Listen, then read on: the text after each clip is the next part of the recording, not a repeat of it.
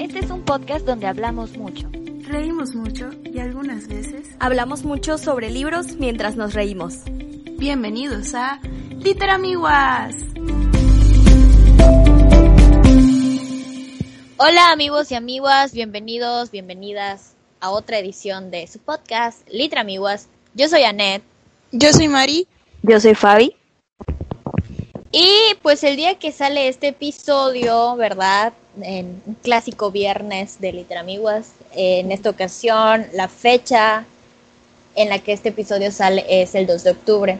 Y pensando en esta famosísima frase del 2 de octubre, no se olvida, relacionada con la matanza de Tlatelolco en la Ciudad de México en el año del 68, pues venimos a platicar un poco, no tanto sobre el suceso en general, porque pues sabemos el, del, sobre el suceso en general, sino las representaciones o la manera en que se ha eh, transmitido o dado a conocer en diferentes medios. Específicamente venimos a hablar de dos películas que abordan el conflicto de maneras diferentes, pero pues básicamente son las películas y como las fuentes a las que hemos tenido acceso nosotras como millennials de veintitantos años, que obviamente no estuvieron ahí y no lo vivieron de carne propia, pero eh, pues es lo que hemos podido investigar y lo que hemos, a lo que hemos tenido acceso, básicamente, porque tampoco es que hubiera tantísima información y bueno, cuando uno se mete a investigar un poco más profundo,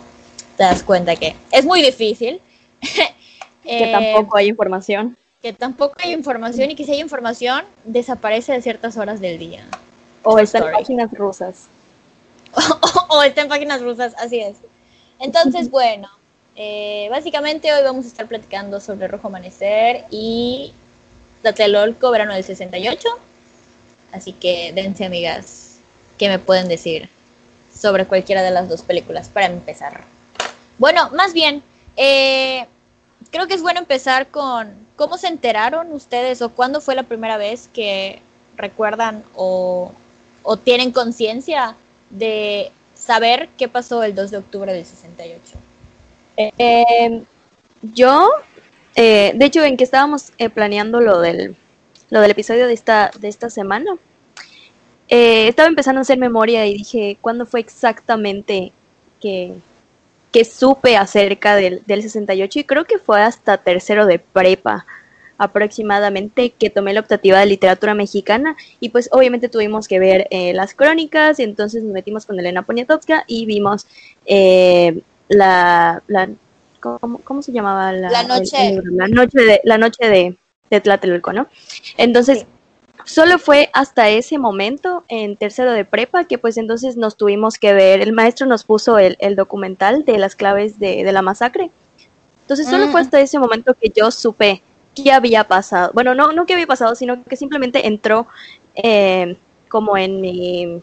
En, como en la memoria colectiva, ahora sí, ya, ya comenzó a entrar qué era el 68, qué había pasado, eh, qué, qué, onda con el movimiento, porque yo, yo no tenía idea.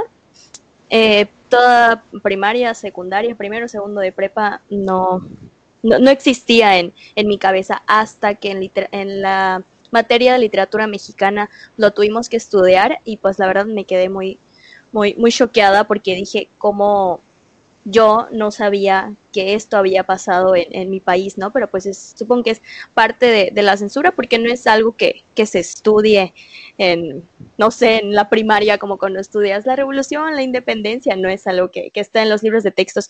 Entonces yo solo hasta tercero de prepa tuve conciencia de qué fue lo que había eh, eh, pasado en, en el 68 y pues nada, quedé, quedé muy impactada, la verdad.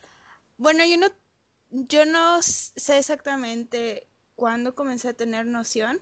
Creo que fue en la secundaria, porque sí recuerdo haberlo visto en mi libro, en uno de mis libros, pero, o sea, era como nada más un parrafito y no mencionaban nada de matanza, nada más decían el movimiento estudiantil del 68. Pero me dio mucha curiosidad entonces, cuando regresé a mi casa, solía platicarle a mis papás lo que, lo que había visto en la escuela, entonces les, les platiqué sobre eso. o sea, que, que me llamó la atención, pero que, o sea, nada más nos decían que hubo un movimiento estudiantil y no sé qué tanta cosa, pero ajá, no se me, no mencionaba nada trágico, ya saben. Entonces ya mi papá más o menos me contó y me dijo que, o sea, él en realidad estaba muy chico cuando eso pasó, tenía como cuatro años, pero pues que, o sea, que como que sí se fue, este, ya sabemos que no fue la primera vez que pasó algo así en México. Bueno, no, no fue la única vez que pasó así, eh, algo así en México, pero, ajá, que él recuerda que a, que a veces a gente que ni siquiera era estudiante, pues a veces como que sí los confundían y los relacionaban con eso. Y ya después me contó lo que pasa igual en cuando vimos Canoa, o sea, este hecho que confunden a unos estudiantes, o sea, confunden a unos jóvenes con estudiantes y pues igual pasa algo trágico por ahí. Entonces, pero, o sea, eso era lo que sabía a grandes rasgos y yo creo que me interesé más en todo esto y como que lo comencé, comencé a leer lo que pues tenía al alcance ya que entré a la facultad y pues tuvimos que hacer un trabajo sobre esto y pues ya creo que, ajá, eso es lo que recuerdo. Bueno, yo eh, estuvo extraño. Yo llegué escuchado alguna vez, o sea, me cuidaba, ustedes saben que me cuidaban mis tías, ¿no? Entonces, una de mis tías es antropóloga y una vez preguntando la fecha mientras hacía mi tarea o algo así, fue la primera vez que escuché que alguien diga o sea, yo pregunté qué día era y me dijo, mi tía es 2 de octubre y el 2 de octubre no se olvida. Y yo estaba súper chiquita y no sabía qué pedo, ¿no? Entonces nada más dije, ah, ok, y le anoté la fecha. Pero fue la primera vez que escuché la frase, ¿no? Y mucho tiempo después, eh, este es como un acercamiento muy extraño. Yo sé que estas cosas no pasan, pero a mí me pasó. Eh, por mi casa tiraban de estas revistas que son 100% de publicidad, pero de repente tenían uno que otro artículo de alguien que sí escribía algo. Eh, era más que nada como una revista de negocios de la zona, ¿no? Pero tenía como su parte editorial. Y en una edición de octubre, pues a mí me gustaba leer esas cosas, saber qué, qué salía. Porque empezó no siendo tanto de publicidad y luego como que se minó.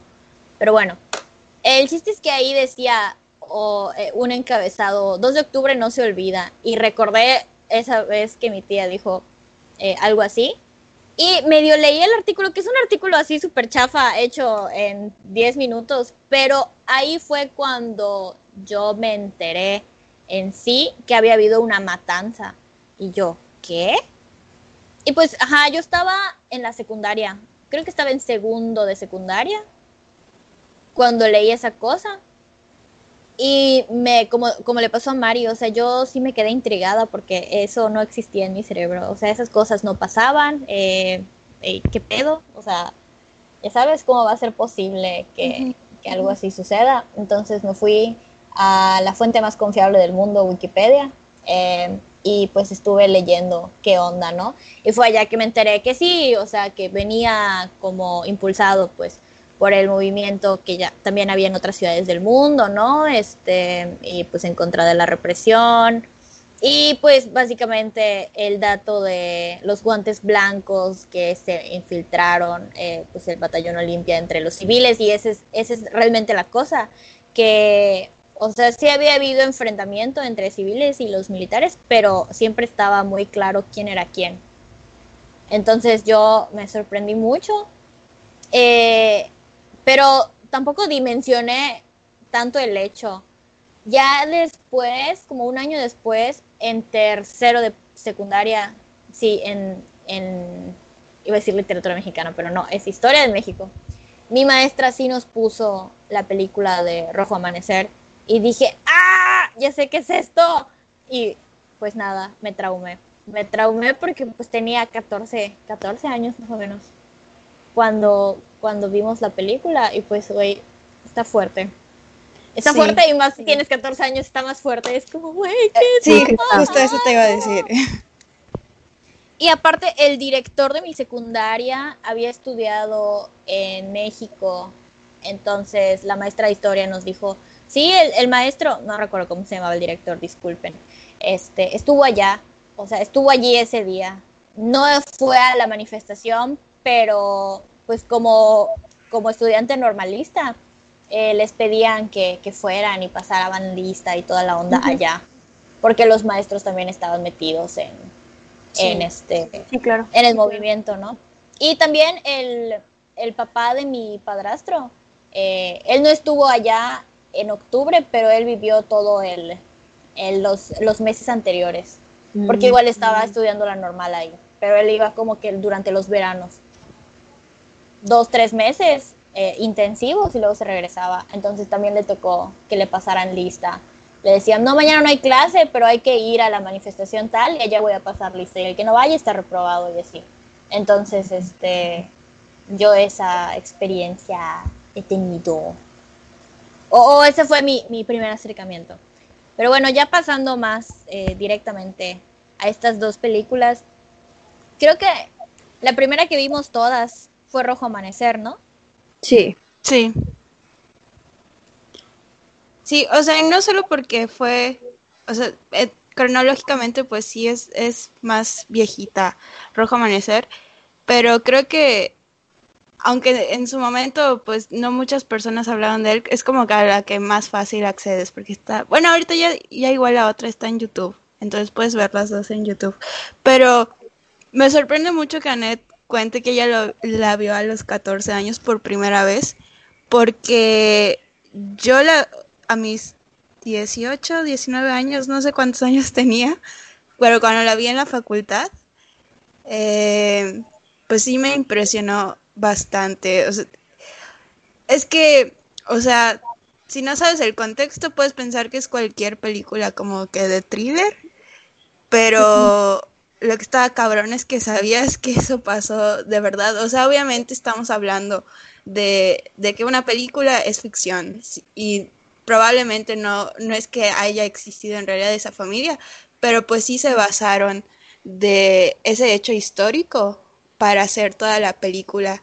Entonces, creo que todo, todo el ambiente está muy, o sea, a mí me dio mucha ansiedad cuando vi la película la primera la primera vez que la vi en mi casa, en mi computadora y no sé si les pasó a ustedes porque también fuimos a verla juntas al cine. Fue una experiencia totalmente diferente. Fue muy diferente. Y más fuerte.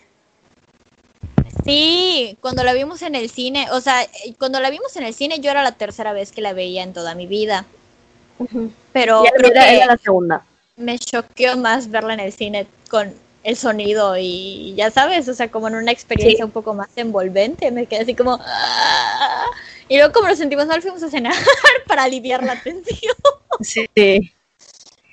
De hecho todos... pero todos lloramos, creo que igual, porque como que sí nos llegó el sentimiento y prendieron las luces y nos volteamos a ver. Y nos volteamos a ver todos y como, ay, sí, sí, sí. Sí, sí, creo que igual, yo la primera vez que vi Rojo Amanecer y que supe de, de, de la existencia de una película así, fue hasta, no, no, no sé en qué año de, de, la carrera estábamos, tenía como unos, no sé, 19, 20, fue la primera vez que yo me enteré que existía una película, ¿no? Aparte de que teníamos como un trabajo asignado para eso, entonces, la película no la vimos en clase como tal, pero pues teníamos todo el, el contexto eh, que platicamos y la investigación y que no sé qué, entonces dije, ah, pues me voy a ver la película porque pues como puede ser que yo no la haya visto. Entonces, aparte creo que esa, no sé si un maestro nos las pasó también, o la vimos en YouTube, no estoy muy segura, creo que nos la pasó, estaba en un, en un drive, entonces ahí entramos y yo la vi en, en mi casa y pues me quedé muy, muy choqueada también porque, o sea, es así como, como dice Mari, también me dio mucha, mucha ansiedad porque estaba haciendo, a la par de, ver la película, estaba terminando de hacer la, investigación de mi parte que, que, me tocaba exponer, que era acerca de los movimientos estudiantiles. Entonces, teniendo toda la, la información, que aparte me dio muchísimo trabajo eh, recuperar y jalar por aquí un poquito, eh, luego meterme a, a, ver la película fue, fue un suceso traumante también a pesar de tener 19, 20 años. Fue, fue muy impactante para mí, pero, pero pues porque es el propósito de, la película, ¿no? O sea, los, los sonidos, el que te cause eh, estrés, el que lo único que estás viendo es eh, la, la, los cuartos de, de la casa, a, a, los personajes que están adentro, estás viendo sus caras, estás viendo sus expresiones y solo escuchas los sonidos de afuera. Entonces, todo lo, todo lo demás viene también en, de tu imaginario y lo que ya conoces. Entonces, para mí fue, fue muy impactante esa primera vez. Y la segunda vez que la vimos en el cine fue eh, impacto eh, por, por mil, porque pues yo jamás me imaginé que iba a poder ver una película de esas, o más bien esa película en el cine. Entonces se presentó la oportunidad y dijimos, órale, pues vámonos. Y nos fuimos a ver la película y también fue una experiencia muy diferente. Ya, o sea, sentada, eh, cuando apagan las luces y solo éramos, creo que nosotras, eh, otras, otras compañeras, otros compañeros y como unas cinco personas eh, eh, adultas, así, eh, de la tercera edad. Entonces, ver ese contraste de las personas de, de la tercera edad con la película también fue un, un suceso impactante porque dije, o sea, imagínate que son personas que probablemente sí vivieron en, en ese momento, entonces, no, fue, fue, fue muy diferente. De hecho, ahorita que me acuerdo, creo que solo nosotros éramos como los jóvenes que estaban en sí. la sala esa vez. Casi todos eran señores, como, uh -huh. ajá, que probablemente hayan podido vivir sus tiempos de juventud en, o sea, en ese momento, ¿no? Bueno, uh, bueno, para las personas que ya hemos platicado un poco sobre Rojo Amanecer en nuestro episodio de películas mexicanas, pero eh, para los que no conozcan o no hayan visto la película, básicamente todo sucede dentro de un apartamento en una de las en uno de los edificios ajá, de, de la unidad habitacional de Tlatelolco eh, donde dos, o sea, los hijos mayores de la familia pues estaban metidos en el movimiento estudiantil e iban a asistir a la, a la, a la manifestación de, de, ese día eh, en, en, el, en, la Plaza de las Tres Culturas que le llaman. Uh, entonces todo sucede ahí. Nosotros nunca salimos del apartamento como espectadores, vemos a los hermanitos, vemos a los papás que entran y salen, vemos toda la dinámica familiar. Eh, y de todo lo que sucede afuera, solo escuchamos, eh, pues ahora sí que el efecto, los efectos de sonido. También tiene mucho que ver con que la película fue grabada casi que en clandestinidad y si les sí. interesa el tema igual este, están las entrevistas y los documentales sobre la elaboración de la película. La película también estuvo censurada bastante tiempo y pues, eh, o sea, a todo, todo el tema, eh, eh, tanto, tanto el suceso histórico ha sido un poco, bueno, se ha tratado de esconder como sí. las como las manifestaciones en medios uh -huh. de, han sido han sido ocultadas, ¿no? O sea, digo, sabemos que no solo ese suceso no solo dejó muertes, sino que también dejó presos políticos, etcétera, etcétera. Entonces, eh, obviamente son cosas así como que dices, ay. Y bueno, de, eh, de la motivo por el cual es todavía más eh, a lo que se refieren tanto Fabi como, como Maritere en la situación de la ansiedad, es que sí, o sea, tú también te, te sientes atrapado y, y, no puedes hacer nada porque, pues, obviamente es una película, pero, pero sí funciona, a pesar de que tenga bajo presupuesto y a pesar de muchas cosas, eh, ahí vemos que realmente está muy bien pensada porque aún con sí. todas las dificultades, güey, logra que tú como espectador te importe la situación, al menos de esa familia en particular. Y está muy terrible, el, el final es horrible, o sea, el final sí. es súper triste, eh, ni siquiera, no, güey, eh, lloro, pero bueno. No, lo estoy recordando ya, ya me sale mi lagrimita. No, sí, no, no, sí. no, no, Es muy difícil, es una película difícil de ver, eh, no porque sea una película mala, sino porque es, es es muy buena, es, es muy difícil de, de digerir, ¿no? ¿no? No solo de ver, sino que es, es una película difícil de, de, procesar, tal vez, porque aunque es, eh, no sé, tal vez para los universitarios, un, un, hecho que todo el mundo conoce, entre comillas, es, es difícil verlo. Entonces, exacto, tú también estás atrapado en ese apartamento, tú también estás formando parte de, de esa familia y no puedes hacer absolutamente nada, ¿no? Que pues es igual como el propósito que, que cumple la, la película, no puedes hacer nada, las personas ahí no pudieron hacer nada, los de la familia, pues ajá, no puedes hacer nada y nosotros como estudiantes hoy en día, pues tampoco nos vemos como imposibilitados en hacer algo, ¿no? Entonces es, es, es, es una película magnífica.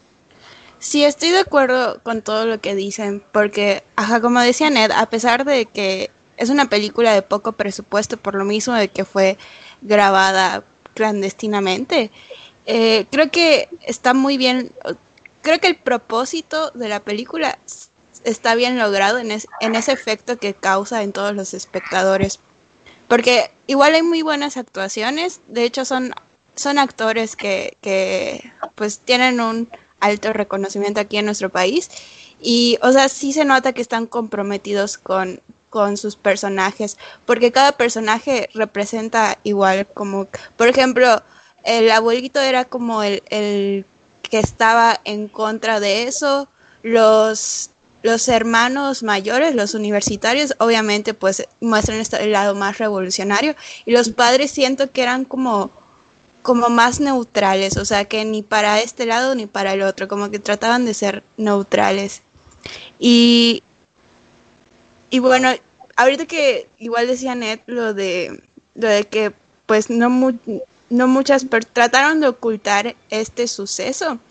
Una parte que, que me pegó, por así decirlo, de, de la película es cuando... Alerta spoiler. Eh, Ay, lo siento. no, es un spoiler grandísimo, pero. O sea, cuando encienden el televisor y pues obviamente ya habían visto lo que. O sea, que había pasado algo raro allá afuera. Entonces, como que por un momento se calma la cosa, o cuando ya todo había pasado y encienden el televisor.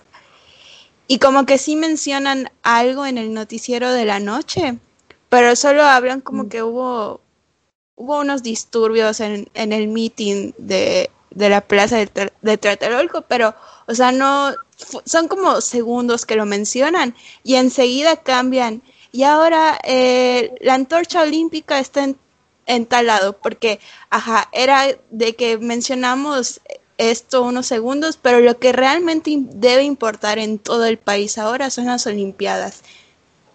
Entonces, ajá, pues ahí ves cómo estaban, cómo manipulaban los medios y obviamente...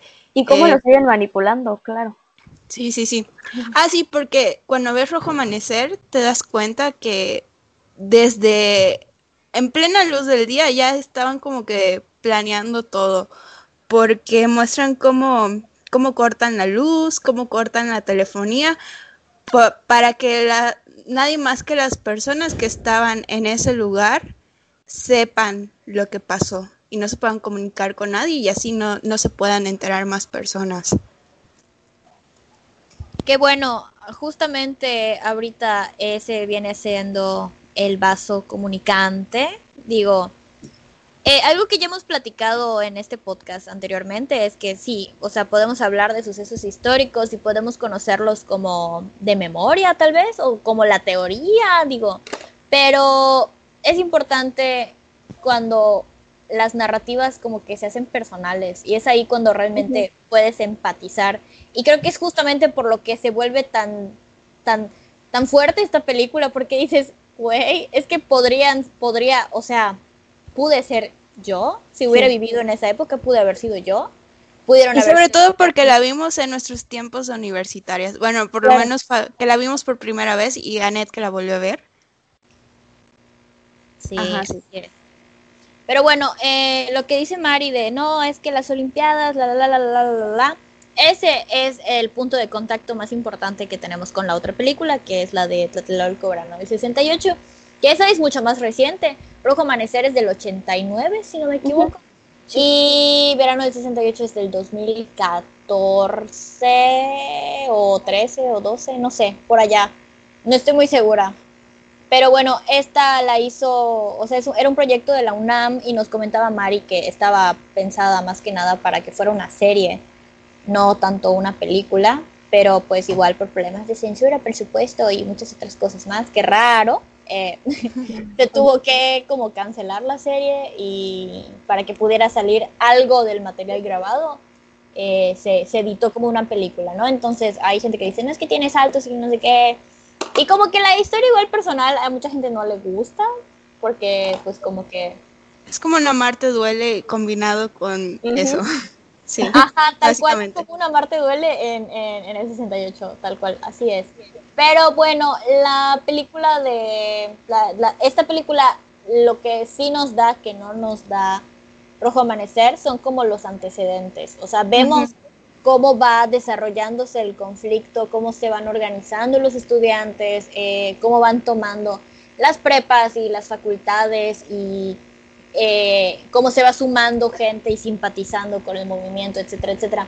Tampoco de manera súper explícita, pero al menos eh, hay una, hay imágenes sobre eso. Y de hecho sí retoman imágenes reales que, que, fueron filmadas durante esos, durante durante ese tiempo, ¿no? Entonces, eh, como no sé, como dato histórico, como investigación, siento que la verdad la investigación está bien hecha. El problema es que jamás pudimos ver la serie. Bueno, Mari dice que vio un pedazo de la serie, o sea, logró ver algún episodio de la serie, ¿no? Es que, ajá, por lo mismo, no sé cuántas personas sepan o, vean el canal de, de UNAM TV, Cultura UNAM, Cultura UNAM. No sé, pero el canal de la UNAM, eh, no sé a cuántas o sea, a sistemas de cable puede llegar, pero solo le pasaron en ese canal. Entonces, no es que lo hayan pasado en Televisa y que todo el mundo lo pueda ver, ya sabes. Entonces, siento que... siento que igual por eso, o sea, de por sí son películas o producciones que no son difíciles de acceder. Entonces, ajá, creo que por lo mismo no mucha gente lo vio, pero en su momento hace como creo que hace como dos años por fin estrenaron la serie y también subieron los capítulos a YouTube, pero ya no estoy segura si todavía sigan allá. Yo no la terminé de ver. Creo que no está porque yo estuve buscándola para, para verla y no, no, no la encontré. Sí, bueno, pues ajá, sí. Ajá, pues en grandes rasgos la película es como el resumen de toda la serie. De, hecho, les decía que tienen hasta las mismas escenas, nada más que como que aprovechan que historias personales de, de sus personajes como para ampliarlas un poquito, pero pues la esencia está en, en la película. Siento que no se... Bueno, sí, a veces se siente que avanza un poquito rápido, pero sí te cuenta lo importante. Sí, porque la película creo que empieza en julio. En julio y termina el 3. No, mentira, termina con la inauguración de los Juegos Olímpicos el 12. 12, ¿no? 12 de octubre. Eh, y meten incluso un pedazo. Eso es, eso es lo que yo siento eh, sirve para contextualizar como les decía, sí hay imágenes reales, pues por ejemplo de los estudiantes repartiendo propaganda sobre el Consejo Nacional de Huelga, etcétera, etcétera. Eh, y al final, la última cosa que ponen en el montaje es eh, el discurso de Díaz Ordaz del informe de gobierno del año que sigue, ¿no? El del 69 donde dice que toma, asume la responsabilidad social, este, personal, histórica, la, la, la, la, la, la, de los sucesos del año pasado pero es todo, o sea, nunca dijo nada más. Eh, también algo interesante, si lo queremos ver así de, la película, es que sí, eh, sí aparecen los personajes de Díaz Ordaz, tanto de Díaz Ordaz como de Luis Echeverría, que era el secretario. Eh, mm. Y pues de quien que luego fue presidente y que luego existió el halconazo, pero bueno, esa es otra historia, no tan diferente, pero, pero ajá, no nos vamos a poner tan, tan intensos el día de hoy. El día de hoy. el día de hoy. Pero el día de hoy no. Ah, bueno, para los que no ubican el halconazo, la, hay una escena en Roma que muchos confunden con la de ah, Tlatelolco. No es la de Tlatelolco, es la del halconazo, pero pues, ajá, obviamente están muy parecidas por lo mismo, de que era un movimiento estudiantil y luego entró la y no fueron muchos años de, diferencia, ¿no? Algunas no, fueron en 70, 73, creo. 71, 71. 71. 70, En el 70. iniciando la década de los 70.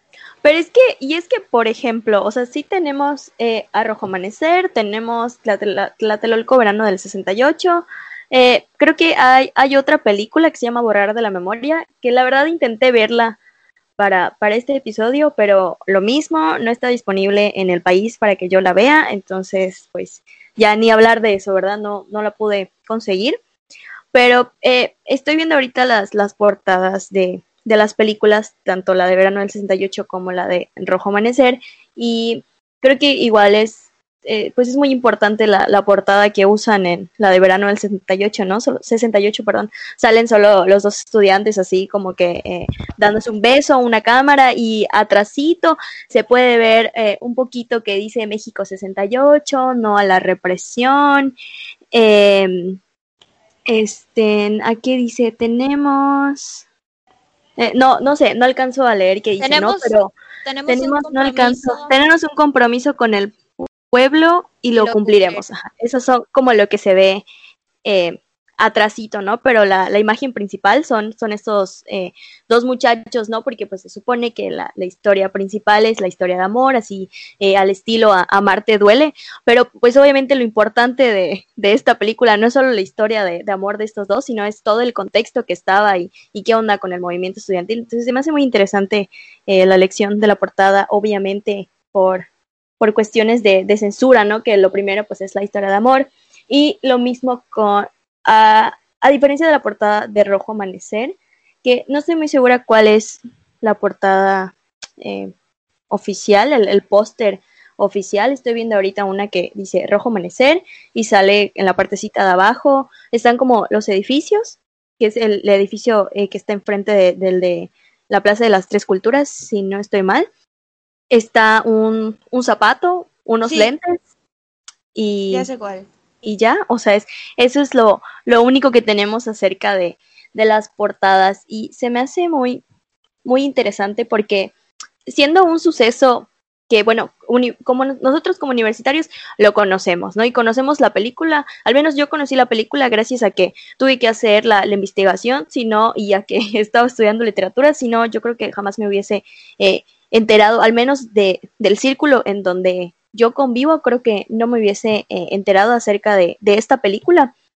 Y creo que eso es un, un, problema, porque al menos para nosotras, para nosotros es una película icónica, eh, Rojo Amanecer, y es como el punto de referencia que tenemos para, para este, este, este suceso, ¿no? El punto de referencia en el mundo de, de, la ficción, en el mundo de la, cinematografía, es el punto de referencia que nosotras tenemos eh, con respecto del 68, pero eh, afuera de eso, estoy muy segura que mi mamá, eh, que mis tías, que mi tío, que por ejemplo, que mi hermanito, estoy muy segura que no, no conocen acerca de, de Rojo Amanecer. Y creo que eso también pues formó parte de, de la censura, tanto que tuvo la, la película como el suceso en general, que sí es una película icónica, para nosotras, para nosotros, pero no es una película que se haya pues distribuido, que pues bueno, ya dijimos, esto, se grabó en clandestino y lo que sea, pero hasta el día de hoy eh, sí está en YouTube, pero no es como que sea así el, el HD o que vaya así, la voy a comprar en, en Mixup, no sé, en algún lugar, es simplemente no, está así como muy, ah, la busqué en YouTube porque la quiero ver, ah, la tengo en el drive por aquí, y solo así conocemos acerca de, de Rojo Amanecer. Y bueno, la del verano del 68 que se distribuyó como eh, Amarte duele parte 2, ya sabes, o sea, la, la historia de, de amor de, de, Marta y Gareda y Luis Fernando Peña, eh, versión 1968. Pero tampoco pegó tanto, porque en, esos en esas épocas existía el blockbuster. O sea, yo recuerdo haber visto la portada de verano del 68 eh, en el blockbuster, ¿no? O sea, yo recuerdo haber visto la cuja de la película y dije, ah, ok, o sea, a mí sí se me hizo interesante, pues porque dije, eh, estaba en la secundaria también, ya había visto Rojo Amanecer y dije, ah, no manches, o sea, es, es sobre esto. Claro, pero yo no sabía cuál era el argumento de la película. Claro, pero porque tú ya conocías. Exacto. No está mal porque pues si se trata de hacer como propia a la narrativa y quieres contar una historia de amor entre dos personas, like it's fine. Eh, pero como que hay mucha tensión siempre. Y luego están las escenas de ellos dos y como que es muy contrastante, dices, ¿qué? Sí, fíjate que a mí no, o sea, muchos, muchas personas oigo que critican Verano del 68 por, por esta cuestión del romance, pero, o sea, no es que me guste, sí me, o sea, si, si las tengo que comparar, sí me gusta más Rojo Amanecer, pero, o sea, no creo que, que Verano del 68 sea una mala película, porque por lo mismo de que no se están centrando en ese día en específico, o sea, van a contextualizar y van a tomar historias de cualquier estudiante en esa época. Entonces, la historia obviamente comienza con este chavo que, pues, él sí escuchaba que había mítines en, en, su, en su facultad y todo, pero al principio, pues, lo que a él le interesaba era convertirse en un arquitecto famoso, ya sabes, como cualquier otro estudiante en ese tiempo. Entonces, ajá, es como, me gusta cómo va, poco a poco va evolucionando y ves que se va involucrando más y más. Y no solo, bueno, ya no toman este, solo la historia de él, sino también está este su amigo que está involucrado y que, o sea, igual tiene escenas muy fuertes que después, sí, o sea, tiene razón Annette, como que muestran una escena fuerte y luego la escena romántica y como que es un contraste así radical, pero ajá, es otro tipo de historia, mm, ya saben. Sí, sí, sí, pero pues tenemos que, bueno, ambas películas tenemos que tener en cuenta eh, sus limitantes. Claro. Eh, y pues esta, sabemos, sabemos ahora que pues había mucho más material de grabación, pero tuvo que ser condensado, entonces igual y se siente un poco abrupto el corte y dices, what the fuck. Sí, sí. Pero pues, ajá. Claro, pero pues supongo que fue la, o sea, estrategia, o sea, necesitamos sacar la película, pero pues si no nos dejan poner todo lo demás del material que está buenísimo, pues ni modo, ni modo, lo que salga, entonces pues hicieron el, el los, lo, lo, que se pudo, ahora sí que lo que se pudo eh, meter. Sí, porque al final la película dura hora 45 más o menos. Entonces tampoco es una película súper larguísima, ya sabes, de dos horas y media, tres horas, que pudo ser. Sí, o es sea, muy poquito tiempo. Pudo ser. Pero que pues, tampoco es muy larga, ¿no? Creo que, creo que media. No llega a las dos horas, según yo sí llega a las dos horas, pero no estoy muy segura. Ay, no sé. A ver. Hora 39. Mm, hora y media. Supongo que hora 39 será ya con los créditos. Con los créditos y toda la Ay, los créditos. Ah, bueno, yo solo quiero decir, si les interesó, si les interesa, si no han visto más bien las dos películas que mencionamos en este episodio, ambas están en YouTube, pueden entrar así facilísimo, buscan Rojo Amanecer, buscan Verano del 68 o no, no, así se llama, sí, Verano, Tlatelolco Verano del 68 y pueden verlas hoy. Eh, bueno, cuando ustedes van a estar escuchando esto va a ser 2 de octubre, hoy 2 de octubre del 2020, pueden entrar eh, a verlas con, con mucha facilidad y pueden también escribirnos y decirnos, oye, no la había visto, oye, sí la había visto. Y nada, son películas que creo que las tres recomendamos mucho eh, que vean, no porque queramos que, sufran y que luego se sientan mal y que tengan eh, colapsos mentales y emocionales, pero eh, al menos por mi parte creo que son películas necesarias de, de ver, así como, como mexicanas, como mexicanos, creo que son películas que, que tenemos que ver. Sí, porque al fin y al cabo lo que nos corresponde a nosotros que no vivimos eso, o sea, no, no estuvimos vivas, ni siquiera habíamos nacido cuando todo esto sucedió. estaba planeada. ¿eh? Exacto. Ni mi mamá había nacido. Ajá, sí, mi claro. Mamá había nacido, mi papá era un bebé. Mi papá no había nacido, o sea, faltaba como un mes para que naciera mi papá. Bueno, pero es irrelevante. La cosa es lo mejor que podemos hacer nosotros es tener conciencia de las cosas que pasaron y recordarlas. Recordarlas intentando no repetirlas, que pues esperemos... Eh, bueno, tristemente este tipo de situaciones se han repetido después del 68 varias veces. No, no necesariamente solo con estudiantes, o sea, sabemos, sabemos la situación y el contexto del país y de Latinoamérica realmente. Entonces, eh, lo mejor que podemos hacer es, es tal cual, no olvidar, no olvidar y, y hacer conciencia sobre esto y compartir la información con las personas que, que estén a nuestro alrededor, aunque sea para que más de 50 años después eh, se, las demás personas tengan un poquito más de acceso y sepan realmente qué fue lo que pasó.